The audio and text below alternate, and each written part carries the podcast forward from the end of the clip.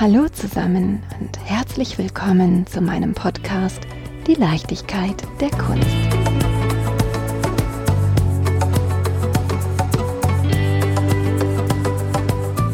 Ich bin in Berlin und ich habe das große Glück, dass ich ganz spontan am Küchentisch eines, ich würde sagen, sehr bedeutenden Künstlers sitzen darf. Ich sitze am Tisch von Hans-Peter Adamski. Wir dürfen dich Peter nennen. Lieber Peter, ganz, ganz herzlichen Dank, dass ich so spontan zu dir kommen darf und du meinen Podcast Die Leichtigkeit der Kunst mit deinen Erfahrungen und Ansichten bereichern wirst. Und am liebsten würde ich mir jetzt wünschen, dass du dich einmal vorstellst für diejenigen, die vielleicht noch nicht so viel von dir gehört haben. Ja, meine Biografie fing 1980 an, 79, 80 als Künstler. Da hatte ich kurz vorher in New York gelebt, ein Atelier gehabt, bin dann wieder nach Köln zurückgekommen. Ich wollte nie malen. Ich hatte in Düsseldorf Kunst studiert, äh, unter anderem bei Joseph Beuys. Ich war sehr fokussiert auf abstrakte und konzeptuelle und minimalistische Kunst. Malen war für mich No-Go, never ever. Das sehe ich. Das war so dermaßen spießig und traditionell damals. Und da mit dieser Grundhaltung war ich nicht alleine, sondern äh, auch andere junge Künstler aus meiner Generation. Und dann hatte ich in New York ein Atelier gehabt, da gearbeitet und habe dann durch Zufall da Georg Duckbiel kennengelernt, der danach auch in Köln war. Und da haben wir uns zufällig wieder getroffen. Und dann gab es noch Walter Dahn und die hatten ähnliche Probleme wie ich. Dann haben wir Brainstorming gemacht, abends, nachts in Bars uns getroffen und dann darüber diskutiert und überlegt, ja, was machen wir jetzt? Wie kommen wir aus dieser statischen Schiene raus? Also ich kann nur für mich reden. Ich habe mich gefühlt als alter konservativer Künstler, sehr konservativ, immer nur geradeaus gucken, nicht nach links, nicht nach rechts, keine Experimente wagen und plötzlich kam ich mir vor wie ein ganz alter, alter Sack, wie ein alter, uralter Künstler. Und mit dieser Grundhaltung war ich eben nicht alleine. Ja, dann die Brainstorming. Was machen wir? Wie kommen wir aus dieser Situation heraus? Und dann, ja, was wollen wir? Wir wollen provozieren. Und ja, da haben wir überlegt, ja, wie können wir uns selbst provozieren, aber auch die Kunstwelt. Gut, wir machen das Schlimmste, was möglich ist in dieser Zeit. Was ist das? Okay, dann fangen wir an zu malen. Gut, aber wie malen wir dann? Handwerklich brillant, fotorealistisch oder nein, nein, nein, wir wollen doch provozieren. Gut, dann machen wir es ein bisschen konzeptuell. Wir spielen jetzt die Idioten, die Naiven, die Durchgeknallten. Okay, das klingt spannend, das machen wir. Das ist Abenteuer. Das ist wirklich Provokation. Fantastisch. Und dann waren wir so motiviert und hatten so einen Spaß daran und fingen dann an, so zu malen. Und dann auch hatten wir gemeinsam ein Atelier gehabt am Anfang. Da waren wir zu sechs. Georg Dokupil, Gerd Naschberger, Walter Dahn, Peter Bömmitz, Gerd Käfer. Gut, dann, was machst du denn da gerade? Ja, weiß ich noch nicht. Okay.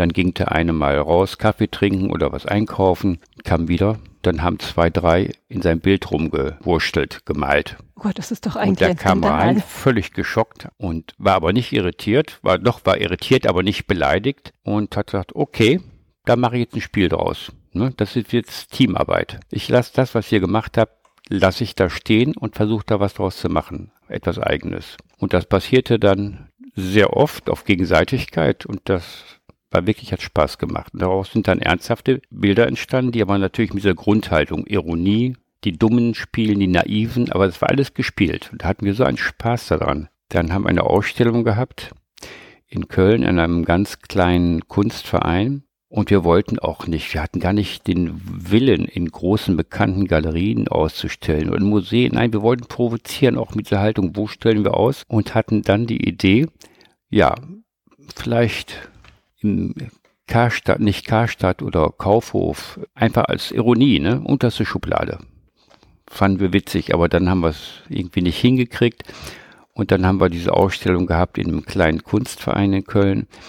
Und da kam dann zufällig ein Galerist, Paul Menz hieß der, der damals schon weltbekannt war, äh, sehr fokussiert auf Minimal Art war und abstrakte Kunst. Und der fand das interessant und hat dann auch von uns etwas gekauft, von mir ein Scherenschnitt, äh, relativ groß. Und das war für uns unvorstellbar, dass so ein bekannter Galerist, der eben fokussiert war auf etwas ganz anderes, plötzlich Interesse für uns hatte. Und das war die Basis unserer Karriere damals. Und wieder erwarten dann, circa zwei Jahre später, fing dann der Welterfolg an.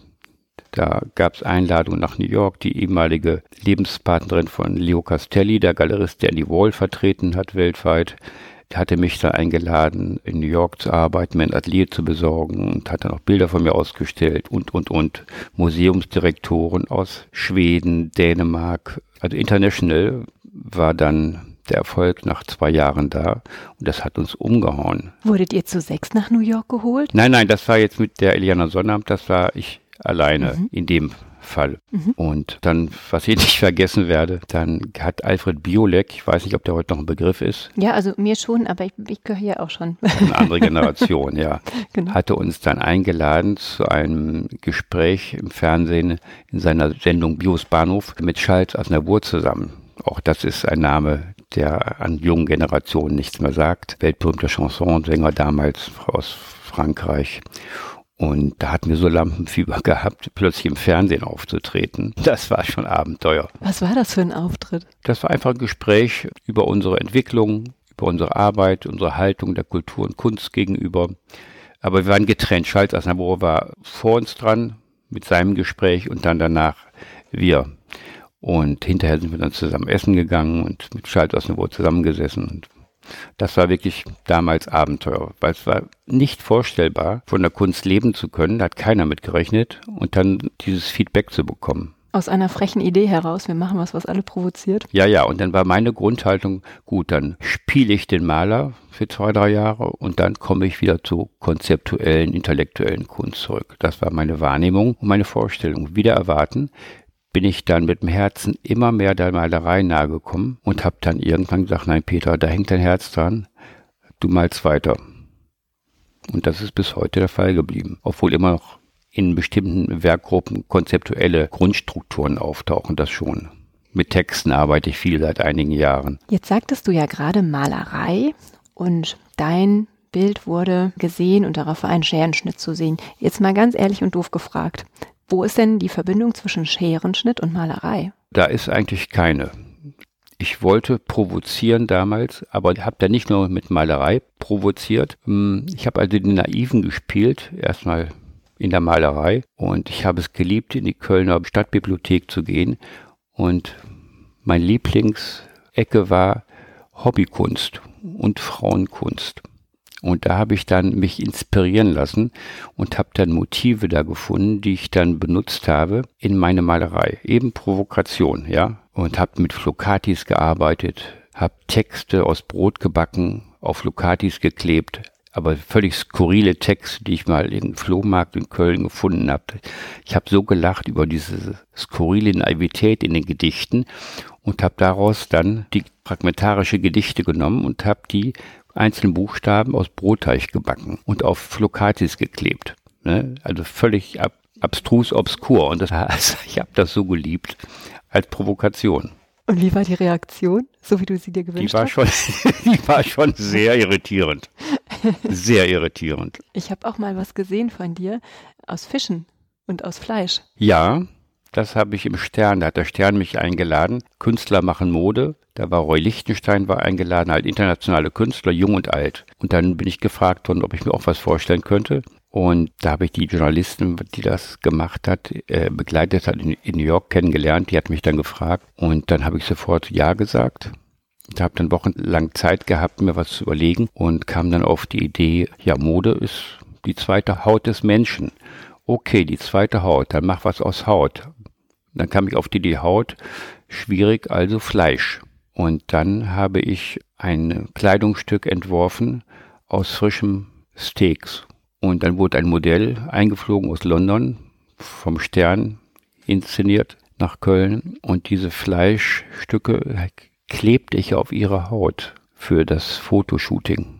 Und dann habe ich einen Spezialkleber entdeckt über einen Bekannten, der bei Bayer Leverkusen gearbeitet hat und der hat gesagt, ja, es gibt Kleber. In einer Sekunde frisches Fleisch hält. Und das hat auch der Stern bezahlt. Da kostet eine ganz kleine Tube, kostete irgendwie 1000 D-Mark. Wow. Ja.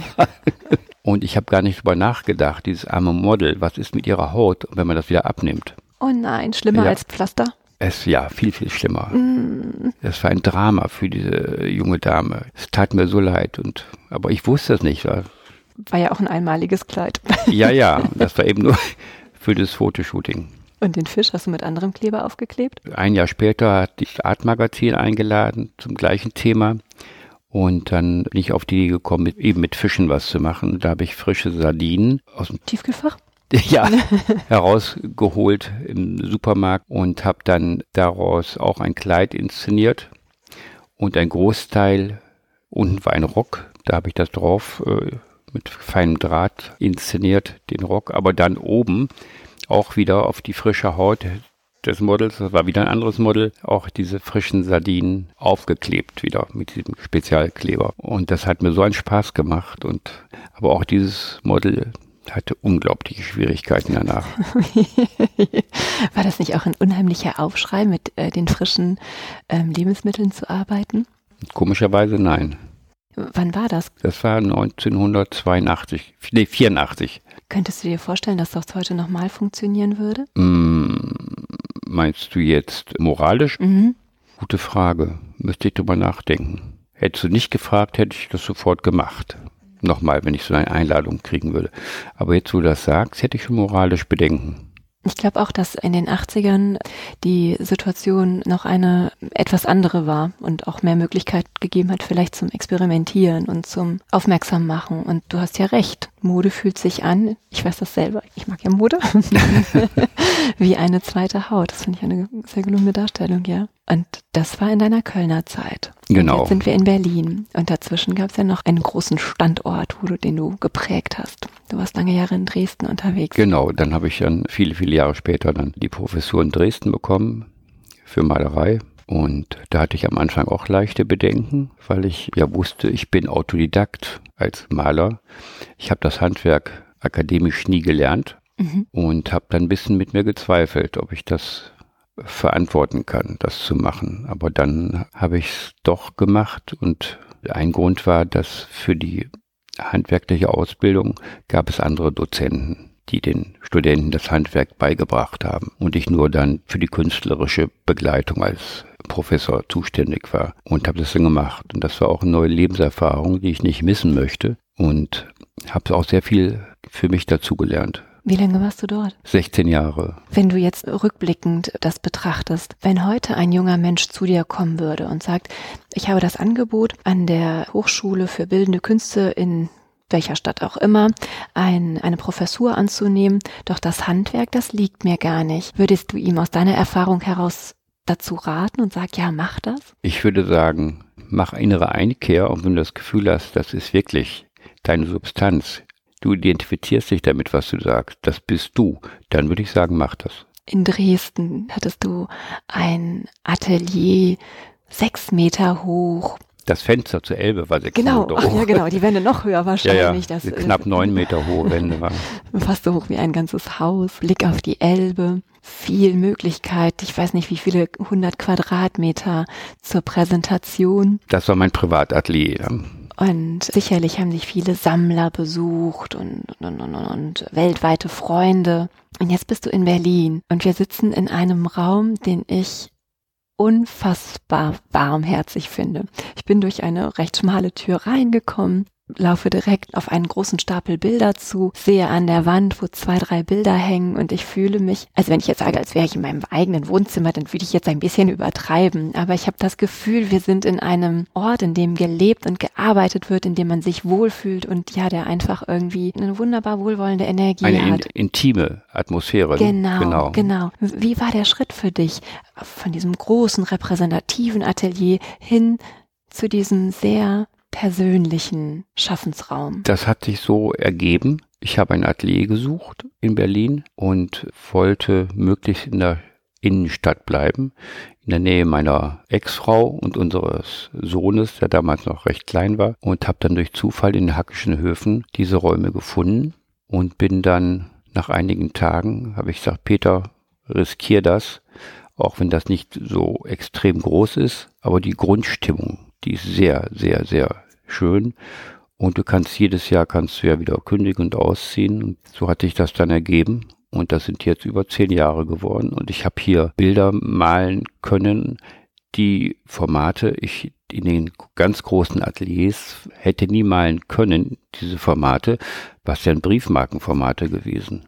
Und so dieses ganz Intime in diesen Räumlichkeiten hat mich intuitiv dazu gebracht, eben auch kleine Formate zu machen. Da hängt mein Herz auch dran. Aber ich kann auch große Formate machen. Aber Formate sind summa summarum kleiner geworden. Also sechs Meter, sieben Meter breite Bilder habe ich gemacht, wenn es nötig war. Da habe ich dann neue Räume gesucht für ein, zwei Monate. Große Hallen, die mit zur Verfügung standen von Kunstsammlern, aber auf den Punkt gebracht, mittlere und kleine Formate liebe ich hier in diesen Räumen zu machen, zu produzieren. Ich kann mir auch vorstellen, dass der eine oder andere Sammler direkt sagt, ach, ich kann schon sofort in meinem Raum sehen, er ist in etwa ähnlich. Geht dir das so? Ja, das passiert oft, dass Sammler dann sofort sich vorstellen können, in ihrer Villa oder in ihrem Loft oder in ihrer Wohnung, ach, das Format, das könnte gut passen. Und das war in den ganz großen Hallen, die ich früher hatte, auch in Köln, Atelierhallen oder eben in Dresden, schwer vorstellbar für die Leute. Du hast gerade schon deine großformatigen Bilder angesprochen. Ich glaube, prominentestes Beispiel ist der Deutsche Bundestag. Ja. Und ich habe gelesen, dass, Im Jakob-Kaiser-Haus. dass du die Ausschreibung gewonnen hast für den neu eröffneten Willy Brandt Flughafen hier in Schönefeld, die Eingangshalle. Ja, das ist das Gebäude, was nicht öffentlich ist, das Gebäude, dieser Gebäudekomplex gehört dem Auswärtigen Amt. Das ist das Empfangsgebäude für Staatsgäste. Oder wird das Empfangsgebäude für Staatsgäste? Hängt das Bild schon? Nein, nein, das, es gibt nur die Entwürfe. Mhm. Und das ist eine 90 Meter lange Wand, 9 Meter hoch.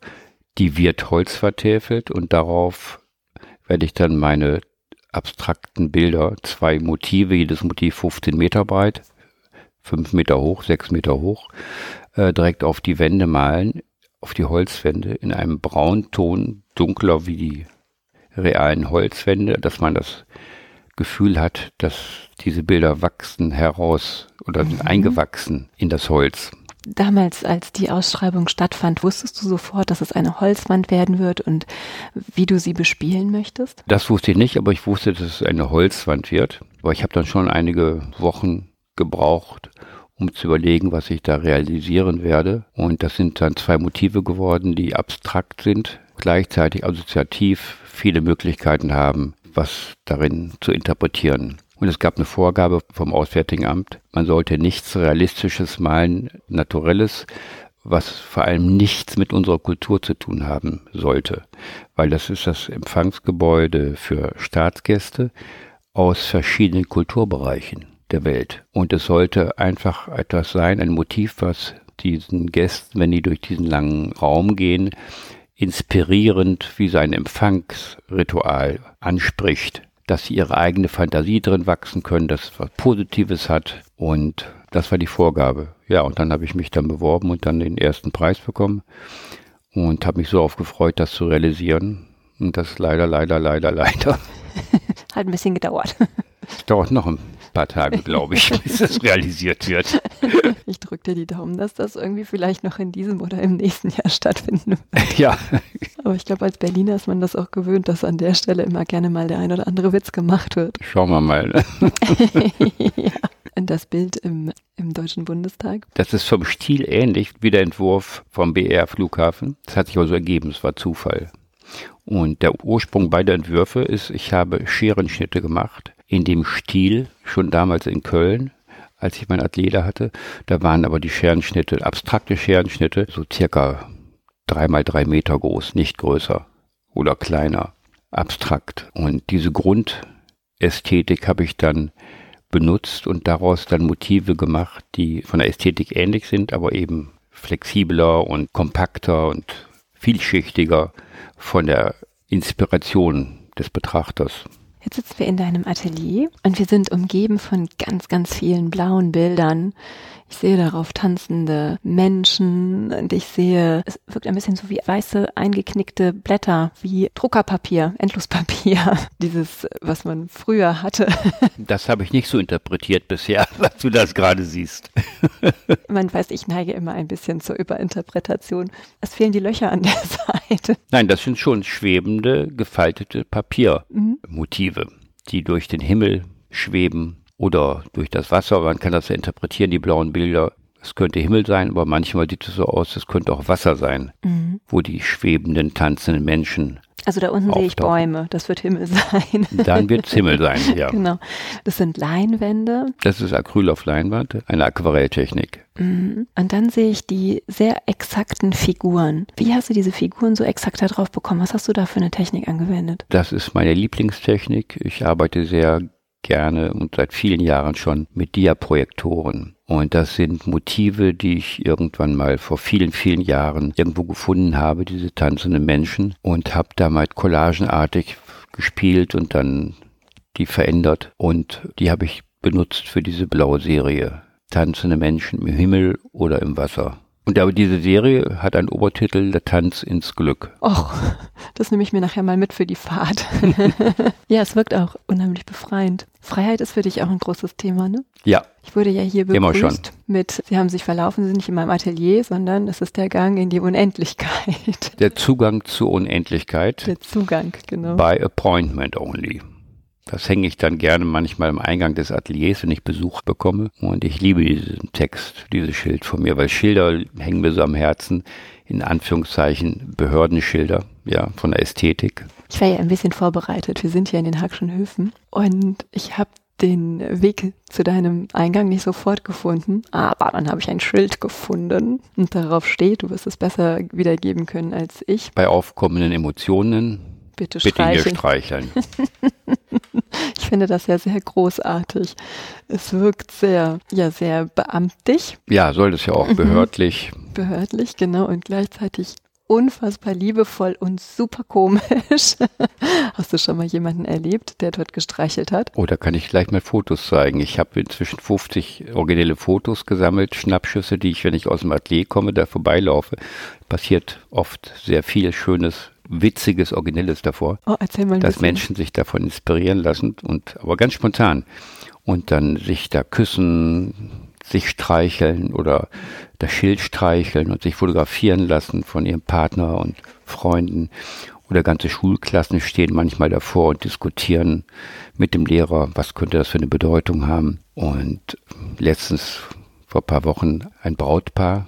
Ach. Ja, schön schick gekleidet, haben sich davor geküsst und sich fotografieren lassen von einem Freund. Dann habe ich schnell auch noch mein Foto gemacht. Wussten Sie, dass du der Künstler bist? Nein, nein, habe ich hinterher, habe ich das dann von Ihnen erzählt. Und ich frage dann immer, ob ich die Fotos benutzen darf. Ich möchte mein Buch damit machen.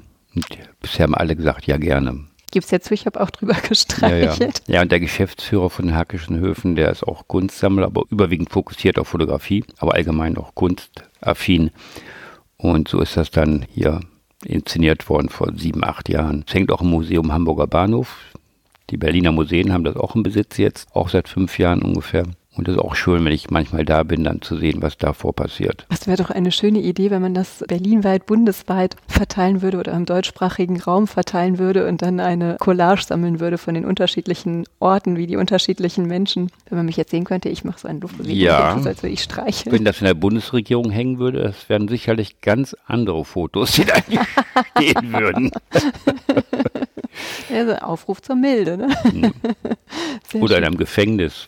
Sehr schön, ja. Auch wieder sicherlich ganz, ganz andere Reaktionen der Gefangenen, die da im Flur vorbeilaufen würden, das Schild sehen würden. Apropos konzeptionelle Kunst, könntest du dir das vorstellen? Da ein Experiment durchzuführen, ist jetzt irgendwie komisch gesagt, aber auszuprobieren, was dieses Schild an unterschiedlichen Orten bewirkt? Ja, natürlich. Der Gedanke kommt mir jetzt aber erst. Den habe ich noch nicht gehabt. Ach, guck mal. Finde ich sehr spannend, wirklich. Sehr spannend. Hier der Podcast, die Geburtsstunde. Oder, oder in Schulen. Ja. Ne? Ja. Im Korridor von der Schule aufhängen und dann Fotos machen, was da, was die Kinder, was denen dazu einfällt und wie die das inspiriert. Finde ich großartig. Gute Idee. Dies dafür hat sich schon gelohnt für mich, dieses Gespräch. Ich werde das beobachten und dann im Netz gucken, wo das Schild aufgegangen wurde. Oder in einem Bordell. Ja. Auch spannend, was Ja. da passieren würde. Oder in einem Krankenhaus. Und am Krankenhaus auch. Ich bin gespannt, Peter. Du musst mich auf dem Laufenden halten. Werde ich machen. Und dann machen wir dann noch Danke mal für deine Inspiration. Sehr, sehr gerne. Dann machen wir nochmal einen Folgepodcast, in dem wir darüber erzählen werden, welche Emotionen losgelöst worden sind. Liebe Hörer und Hörerinnen, fühlt ihr euch gerne auch aufgefordert, wenn ihr in Berlin in den Hackschen Höfen oder am Hamburger Bahnhof sein solltet. Sucht das Schild, streichelt drüber und schickt uns die Bilder. Sind gespannt. Bitte, bitte. Ich werde damit in dem Buch. Ich erscheinen. weiter. Und äh, wir zwei machen gleich auch noch ein Foto, wie wir da drüber streichen. ja, unbedingt. Ein Selfie. Nehmen wir dann als Cover. Ja. Also wie gesagt, ich finde das Schild großartig. Ich finde auch die anderen Schilder. ja, da hängt mein Herz so dran an dem Schild. Und ich laufe da jeden Tag ja ein paar Mal dran vorbei. Streichelst du selber auch drüber? Das habe ich noch nie gemacht. Dann machst du das und ich mache ein Foto für dein Buch. Aber was ich schon mal gemacht habe, ich habe im Auto geparkt im Innenhof, zwei Stunden ungefähr, mit der Kamera, dem Handy und dann einfach aufgepasst. Und wenn dann Leute davor irgendetwas inszeniert haben, schnell rausgesprungen aus dem Auto und eben Schnappschüsse gemacht. Was hast du noch für Schilder? Eine ganze Menge auf dem Tisch. Siehst du das? Gib jeder deiner Körperzellen einen schönen Vornamen. Oh wow. Da hängt mein Herz gerade dran. Das ist jetzt ein paar Wochen alt. Das ist das letzte, der letzte Text, den ich kreiert habe und dann ein Schild daraus gemacht habe. Welcher Zelle hast du welchen Namen gegeben? Also die Zelle links an meinem Unterbein, nee, noch weiter unten am linken C. Die heißt Claudia. Mein dicker C heißt Peter. und der andere Hans.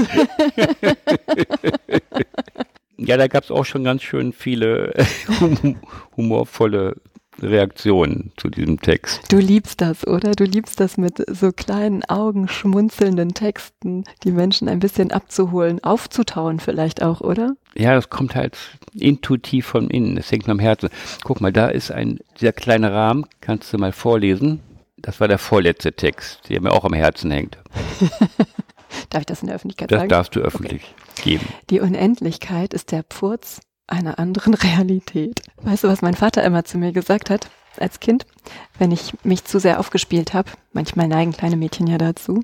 Claudia, pass mal auf. Du bist ein Pups im Weltall. Da hätte ich gesagt, Papa, du auch. Hab ich auch. Hast du gesagt, ja? Super. Super. Ja, das ist fast identisch. Wie schön, dass ich das jetzt hier wiederfinde.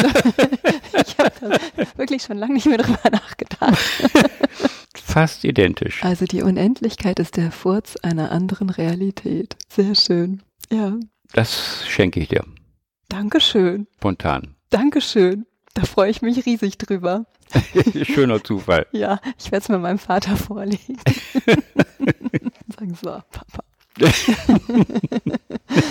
Sprüche oder Fragmente von, von Texten spielen in deiner Kunst sehr, sehr große Werte, eine sehr, sehr große Rolle. So, jetzt habe ich das richtige Wort. Ich habe eben eine Serie gesehen, eine schwarz-weiße Serie. Ein Teil dieser Serie, Ein ja. Teil, ja, genau. Ich habe als erstes ein großes Bild gesehen mit vielen schwarzen, ich beschreibe einfach, ne, schwarzen Tupfen. In der Mitte ist ein schwarzes Quadrat und drunter steht quadratisch schmusen. Nee, quadratisch Sehnsucht streicheln. Sehnsuchtsquadrate streicheln. Wie kann ich denn eine Sehnsucht quadratisch streicheln? Ja, das ist die Balance oder Ambivalenz. Das Quadrat, das ist eine Serie von ungefähr 40, 50 Bildern, die jahrelang entstanden sind. Und in diesen Texten, die ich dann in die Bilder hineingemalt habe, taucht in jedem Textfragment, also wie ein Gedichtsfragment, taucht das Quadrat auf in Form von dem Wort Quadrat oder quadratisch. Im Gegenpart in diesem Text taucht irgendetwas Emotionales auf. Egal ob Streicheln oder Sehnsucht. Und diese Balance hing mir jahrelang so am Herzen zwischen Rationalität und Emotionalität, die dann auch für mich eine gesellschaftliche Kritik sein könnte. Ja, in unserer Sozialisation seit vielen Jahren, wo die Rationalität leider, leider immer mehr Dominanz hatte oder hatte. Das Emotionale immer weiter verblasst ist. Warum Quadrat? Was spielt das Quadrat in der Kunst für eine Rolle? Ja, das Quadrat hat nicht nur für mich eine Symbolik für Rationalität und gleichzeitig auch in der Kunst ist das Quadrat eine Symbolik für abstrakte Kunst. Siehe Kasimir Malevich, der, war glaube ich 1912, das schwarze Quadrat gemalt hatte und das einfach als Statement in die Kunstwelt gesetzt hat. Das ist ein Kunstwerk. Und das hing mir schon als Student so am Herzen. Und das taucht dann viele, viele Jahre später wieder hier in dieser Bilderserie auf, diese Gedankenwelt. Also Quadrat und Emotion, Rationalität, Emotionalität, damit poetisch, künstlerisch zu spielen. Jetzt hast du nicht nur quadratisch Sehnsucht streicheln, nee, quadratische Sehnsucht streicheln. Jetzt habe ich es falsch wiedergegeben, ne? Passiert mir manchmal. Du hast auch quadratisch Tränen weinen. Ja, aber auch wieder die Balance zwischen Tränen haben wir was sehr Emotionales. Das Weinen ist ja auch sehr emotional. Und dann eben das Quadrat oder quadratisch als Gegenpol. Hat auch was Zynisches bisschen, dieser Ein bisschen, Text. ja. Ist es gestattet, denn zu weinen? Gestattet. Na, eigentlich ist Weinen äh, etwas Peinliches. Ne? Mhm. Das macht man nur privat. Öffentlich, nein. Mhm. Das war immer schon so ja. in unserer Kultur. Leider, leider. Leider, genau. Eigentlich wäre es doch schön, ja. wenn man sich dieses Bild mal. Das zulassen könnte und dürfte. Genau wenn man sich dieses Bild wie ein Idol schnappt und sagt, ne, mir ist jetzt, ich bin jetzt traurig, ich stehe an der ja. Ampel und ich möchte weinen. Mhm. Du sprachst gerade von Serie. Wir haben die blaue Serie besprochen. Wir sind jetzt bei der schwarz-weißen Serie, bei der quadratisch sehnsuchtsvollen Serie, bei der rational-emotionalen Serie. Häufig ist das doch so, dass ein Künstler immer einer Serie treu bleibt oder einer Art und Weise. Aber du bist das so ganz und gar nicht, oder? Nein, das war immer schon so. Das ist mein Naturell. Und dazu stehe ich auch eben weil es mein Naturell ist. Manchmal mache ich vier, fünf, sechs Jahre, so wie diese blauen Bilder, zweieinhalb Jahre, einen Stil, verfolge den und bin damit innerlich zufrieden und identifiziere mich damit. Manchmal sind es fünf Jahre, manchmal nur ein Jahr. Und es gibt Menschen, die dann sagen würden oder schon mal gesagt haben, ja, du weißt ja nicht genau, was du willst, du wechselst ja permanent. Die Vorstellung haben, ein Künstler muss immer einen Stil haben und ihn weiterverfolgen. Es gibt Künstler, die machen das, das akzeptiere ich auch. Es gibt Künstler, die machen das und da akzeptiere ich das nicht, mhm. weil ich merke, die kopieren sich selber, die entwickeln sich künstlerisch gar nicht weiter, sondern bedienen nur den Markt. Und das finde ich künstlerisch verantwortungslos und das nehme ich dann künstlerisch nicht mehr ernst. Stellst du dich auch schon mal vor die Frage, ist es jetzt einfach eine Reproduktion? Ich muss Nein. ein nächstes Bild entwickeln? Mein Ritual ist, es ist kein Ritual. Ich lasse es zu, wenn ich manchmal fünf Jahre lang einen Stil in einer Richtung, wie diese Schwarz-Weiß-Bilder mit Text mache. Aber das muss von innen kommen. Und wenn es vorbei ist, ist es vorbei. Manchmal gibt es eine Stilrichtung, eben wie diese blauen Bilder, die nur zweieinhalb Jahre gemalt wurden. Und dann ist es auch vorbei. Das ist jetzt gerade vorbei. Und ich weiß nicht, was danach kommt. Und das ist für mich auch Abenteuer und macht es lebendig. Könntest du dir vorstellen, dass du nach ein paar Jahren auch nochmal zu einer Serie zurückkommst? Ja. Schon passiert? Das äh, ist noch nicht passiert. Aber ich könnte mir gerade vorstellen, dass ich zu den Schwarz-Weiß-Bildern mit den Texten langsam wieder zurückfinde das so intuitiv, so leicht ein Gefühl. Das würde ich auch zulassen. Ich finde das unheimlich schön, dass du dir selber gegenüber so offen bist. Und ja, der Zugang zur Unendlichkeit, dass du den selber auch in dir trägst. Dass es nicht nur eine Aufforderung an den anderen, an dein Gegenüber ist, sondern dass du einfach das Gefühl vermittelst, sehr, sehr authentisch, komme was wolle, ich mache meinen Weg, was er zu mir bringt, was er zurückholt, was er Neues bringt. Das würde ich für mich eigentlich ganz gerne mitnehmen, wenn ich so. Hast du eine große Tasche dabei? Dann kann ich das einpacken. Ja, ich habe sogar einen Aufnahmekoffer dabei. ja. Sag mal, wollen wir mal ein Licht anmachen? Es ist so dunkel. Für mich nicht, für hm? dich. Okay, nö, ich, ich, ich sehe dich hier im vollen Glanz. Ja. Nein, nein, ich finde das romantisch. Ah ja. Ist das okay? Ja, absolut. Ja. Hm. Noch eine Kerze. Du hast ganz am Anfang erzählt, ich bin ja immer so ein Anekdoten-Fan, ne? dass du Schüler von Joseph Beuys warst. Jetzt haben wir ja das Beuys. Ja. Gibt es eine spannende Anekdote, die du aus seinem Unterricht erzählen möchtest? Mm, ich möchte ja, aber ich habe keine. Nein, es gibt nur eine Geschichte, Beuys. Das war mein Zweitstudium. Vorher habe ich ja Grafikdesign studiert in Münster, visuelle Kommunikation, weil ich Grafiker werden wollte. Und erst nach dem Studium in Münster habe ich erst den Mut gehabt zu sagen, nein, Peter, Werbung ist Lüge, freie Kunst, opfer alles dafür, ich gehe jedes Risiko ein. Und dann habe ich erst den Mut gehabt, als erwachsener Mensch, junger Mann, mich zu bewerben in Düsseldorf in der Kunstakademie. Und dann bin ich bei Beuys gelandet und nach ungefähr anderthalb Jahren habe ich gesagt, nein, ich lasse mich doch nicht verarschen von Herrn Beuys, von Professor Beuys, weil der ist ja so verantwortungslos. Der hat circa 200 Studenten gehabt, hat sich überhaupt nicht um die Studenten gekümmert. Die meisten waren ja wesentlich jünger wie ich. Ich war schon erwachsen. Da habe ich gesagt, nein, danke. Dann habe ich mir Fragen gestellt, Herr Peter, was machst du denn jetzt? Wie geht der Weg weiter für dich? wenn du die Boys-Klasse verlässt. Und äh, der Boys war weltberühmt und hat seine Studenten nur noch als Dekorationsfutter für seine Karriere benutzt. Das war so meine Interpretation. Ich fand es verantwortungslos. Am Anfang seiner Karriere als Professor muss er sehr gut gewesen sein, aber als ich da war, nein, danke. Und dann habe ich dann als Konzept, da wollte ich ja malen, war damals ja noch zu der Zeit No-Go, konzeptuell war ich und habe dann gesagt, was mache ich denn jetzt an der Akademie? Und habe gesagt, okay, Peter, mach ein Kunstwerk daraus, ein konzeptuelles. Du gehst jetzt jedes Semester in eine andere Klasse und du suchst dir die schlimmsten Professoren mit dem wenigsten Anspruch, suchst du dir aus. Als Provokation, als Ironie und Spiel und wechselst dann immer. Das ist ein künstlerisches Konzept und das habe ich gemacht. Und dann äh, habe ich einmal einen Professor ausgesucht, der hat nur Aktzeichnen gelehrt. Und das war die unterste Schublade. Ja? Niveauloser ging es ja nicht für mich. Okay. Und da ist okay, dann bewirb dich bei dem und bleib dann Semester und lach drüber. Das habe ich dann gemacht und er war dankbar. Er hatte nur sechs oder sieben Studenten, war dankbar, dass jemand zu ihm will. Der hat überhaupt nicht gefragt, was ich will, was ich mache. Ich bin nie, nie in die Klasse gegangen. Ein oder zwei Mal, habe dann nur geschmunzelt. Und ja, dann nach einem Semester habe ich wieder gewechselt. Irgendwie Bildhauerklasse, auch unterstes Niveau von der Professorin. Den Namen habe ich gar nicht mehr im Kopf. Und das war mein Konzept.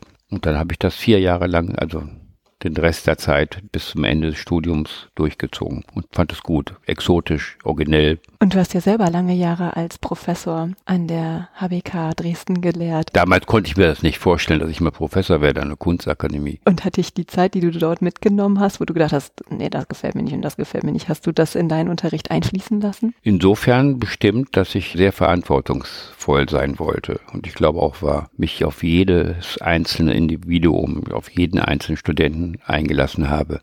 Und meine Position war, ich wollte, das habe ich auch versucht zu vermitteln, ich bin der Begleiter von mhm. euch. Ich möchte euch bei der Entwicklung eures Talentes und eurer Weiterentwicklung als Künstler begleiten. Benutzt mich als euer Handwerkszeug. War es dann wichtig, dass dir die Fragen gestellt werden? Ja, aber ich habe natürlich auch Fragen gestellt. Aber nicht als dominanter Professor. Und gab es Lieblingsfragen, wie du einen Schüler herausgefordert hast? Nein, fällt mir keine ein. Oder wie du das im Kern Sitzende aus jemandem herausgeholt hast. Also in meiner Vorstellung von Akademie, ich war ja nicht an der Kunstakademie, stelle ich mir halt vor, dass zum einen natürlich das Handwerkliche gelehrt wird, dann aber auch wie in einem Schauspielunterricht Fragen gestellt werden, um seinen Kern, um seine Kunst herauszufinden. Aber vielleicht bin ich da auch ein bisschen sehr romantisch unterwegs. Und du sagtest ja eben, dass du die Künstler eher begleitet hast im, ja. Herausfinden. Ne, das klingt mir ein bisschen zu klischeeartig. Ja, das bin Haltung. ich ja, auch. ja. Nein, nein. nein, ich habe versucht, mich auf jedes einzelne Individuum einzulassen, die Person wahrzunehmen, was sehr, sehr schwer ist. Und dann habe ich versucht, diese Person, diesen Studenten zu begleiten in der Entwicklung seiner eigenen künstlerischen Persönlichkeit. Das lag mir am Herzen. Es gab auch Künstler oder Studenten, die waren handwerklich brillant, aber da hatte ich das Gefühl, die sind mit der Seele überhaupt nicht dabei. War das nicht bitter, das einem Menschen dann zu sagen? Du bist ja, das war schon eine Herausforderung. Ich habe das dann auch gemacht, aber nicht arrogant, sondern ganz dezent sensibel, aber das war sehr, sehr anstrengend. Das ging mir so ans Herz, mhm. ja, dass natürlich. ich dann gesagt habe, ich glaube, du bist kein Künstler.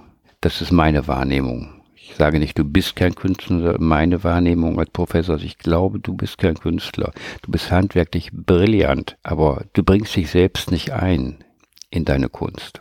Welchen Weg gehen solche Menschen dann? Ja, da fällt mir einer ein, der war schon sehr, sehr verspannt, danach irritiert und auch mir gegenüber arrogant.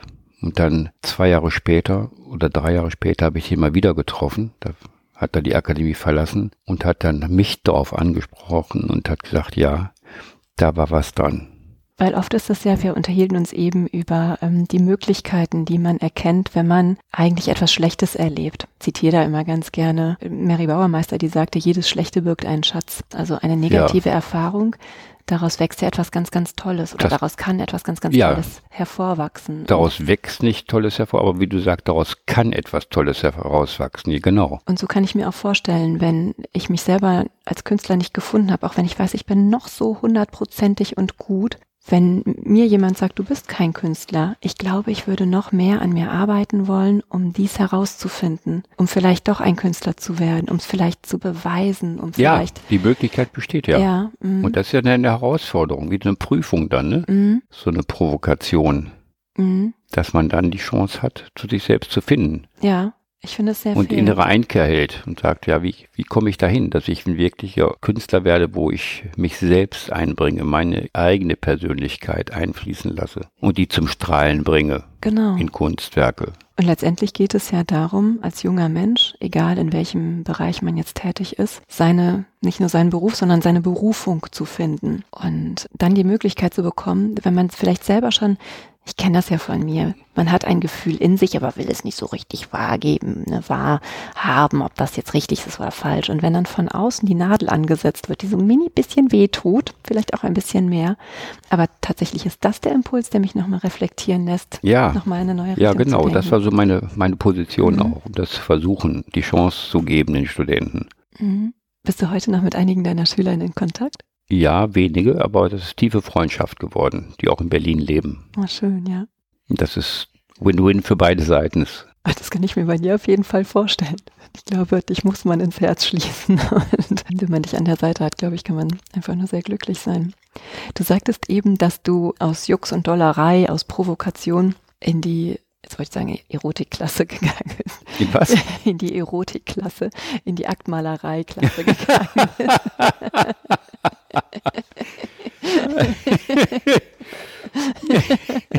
Sehr schön, die Erotikklasse, wunderbar. Wie wichtig. Daraus mache ich ein Behördenschild. ich bin gespannt. Und vor allem bin ich gespannt, wo du das hinhängst. vor, die, vor die Kunstakademie. ja, genau. Anmeldung zur Erotikklasse nur samstags ab 22 Uhr. Genau. Außer es ist Corona, dann auch schon ab 21 Uhr. Welche Rolle spielt denn Erotik und Eros in der Kunst? Bei mir sehr viel. Also die letzten Jahre nicht, aber früher, Anfang der 80er Jahre bis in die 90er, tauchte das sehr oft auf, aber immer dezent. Ich war früher oft in Asien und Indien und habe das geliebt, die historische, ethnologische Kultur und Kunst. Die hängt mir so tief im Herzen. Das habe ich damals während dieser Reisen nie so wahrgenommen. Das ist erst viele Jahre später aus meinem Herzen herausgekommen in der Kunst, in meine Kunst. Die Asiaten haben ja sehr viel mit Erotik sich beschäftigt in ihrer historischen Malerei. Ich denke jetzt spontan an die Apsara-Tänzerinnen. So, und das hing mir so am Herzen, diese Ästhetik. Das war immer dezent auch. Ja, sehr liebevoll. Mhm. Liebevoll. Wieder erwarten tauchte das dann viele Jahre später in Kunstwerken auf bei mir, wo ich jahrelang, als ich noch in Köln mein Atelier hatte, überwiegend immer wieder erotische, historische Fragmente auftauchten in Bildern gibt es viele. Hast du diesen Moment häufiger, dass du Werke schaffst, vielleicht ganze Serien und Jahre später feststellst, oh, da spricht die und die Erfahrung ja aus mir heraus? Manchmal ja. Zum Beispiel, wo, wo wir gerade drüber gesprochen haben, das ist mir in dem Moment, wo ich das gemalt habe, überhaupt nicht bewusst geworden, dass das aus meinen Reisen entstanden ist in Asien. Das ist auch ein paar Jahre später, als, als diese Serie vorbei war, da ist mir das erst bewusst geworden, dass das der Ursprung war. Und dann freust du dich, oder? Ja, sehr. Mhm. Du hast ja eben auch erzählt, dass du in vielen deiner Werke Dias zeigst oder einarbeitest. Einarbeitest, ja. genau. Sind das auch Dias von solchen Reisen? Und Nein, es gab für mich ein ganz klares Konzept, eine Haltung. Auch bei meiner ersten Reise nach Indien 1969, da ist diese Haltung herausgekommen. Mit einem Freund zusammen Autostop Hitchhiking nach Indien.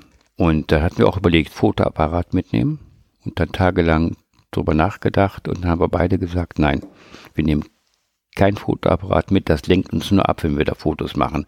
Wir lassen uns ganz direkt auf dieses Abenteuer ein und lassen uns nicht ablenken davon, permanent Fotos zu machen. Und das war in der Zeit ich fand das richtig, dass wir das gemacht haben. Und heute im Nachhinein finde ich es ein bisschen schade, dass es keine Bilder gibt aus dieser tief existenziellen Lebenserfahrung. Könntest du dir vorstellen, dass auch als, naja, Rat ist immer irgendwie so schwer, aber ähm, die Menschen, die heute reisen, sind ja sehr viel mit ihren Handys unterwegs und es ist ja fast schon eine, ich will ja niemandem zu nahe treten, aber man hat den Eindruck, dass halt mehr fotografiert als gesehen wird. Ja. Und könntest du dir vorstellen, das als Tipp mitzugeben, einfach mal das Handy sein zu lassen, um etwas wirklich zu erleben? Für mich selber meinst du, oder? Ja, oder auch generell an die Menschen, die jetzt reisen. Nicht das Handy sein zu lassen, aber das Fotografieren sein zu lassen, der Blick durch die Linse. Ja, würde ich schon empfehlen.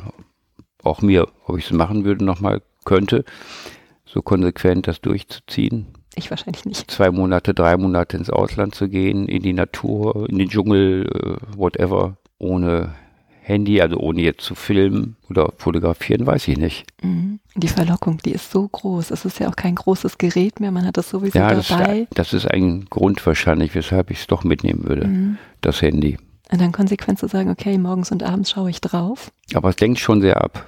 Ich kann das gut verstehen. Ich war vor vielen Jahren auch mal in Indien und auch in Südostasien unterwegs. Und ich hatte da den Eindruck, ich bin nur einmal in meinem Leben hier und ich möchte alles mitnehmen. Es ist so schön hier. Ich möchte das einfach auch vielleicht mal meinen künftigen Kindern zeigen können. Und ja.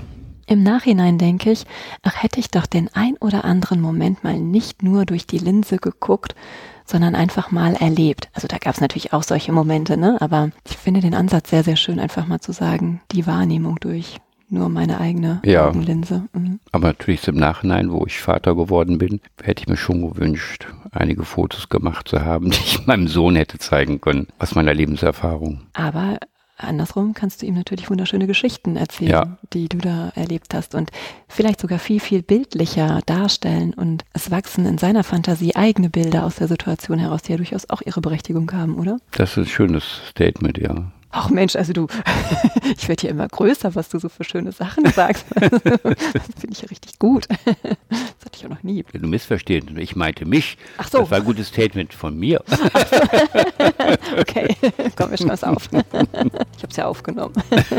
Peter, ich bedanke mich ganz, ganz, ganz, ganz herzlich. Ja, ich bedanke mich auch. Es war ein schönes Erlebnis und hat mir sehr viel Spaß gemacht. Und es wäre nicht absehbar, was, was mich erwartet. Also Kompliment an dich, wirklich. Und Kompliment Fand an dich. Fand ich sehr schön. Ja, danke. Ich kann es nur zurückgeben, weil es ist wirklich in aller Spontanität entstanden. Für mich auch eine komplett neue Erfahrung und ich bin super glücklich, dass ich sie mit dir gemacht habe. Und ich auch. danke, Sinne. danke, danke. Dankeschön.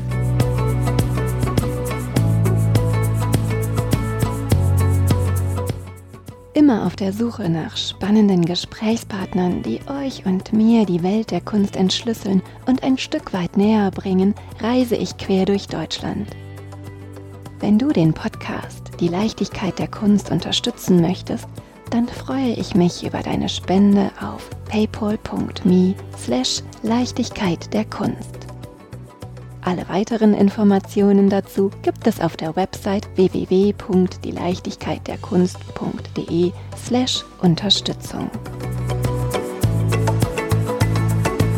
Schickt mir gerne Fragen, Anmerkungen und Feedback an claudia at dieleichtigkeitderkunst.de. Und wenn ihr mögt, schenkt mir gerne ein Like und eine Bewertung. Diese Produktion wurde unterstützt durch das Podcaststudio.nrw.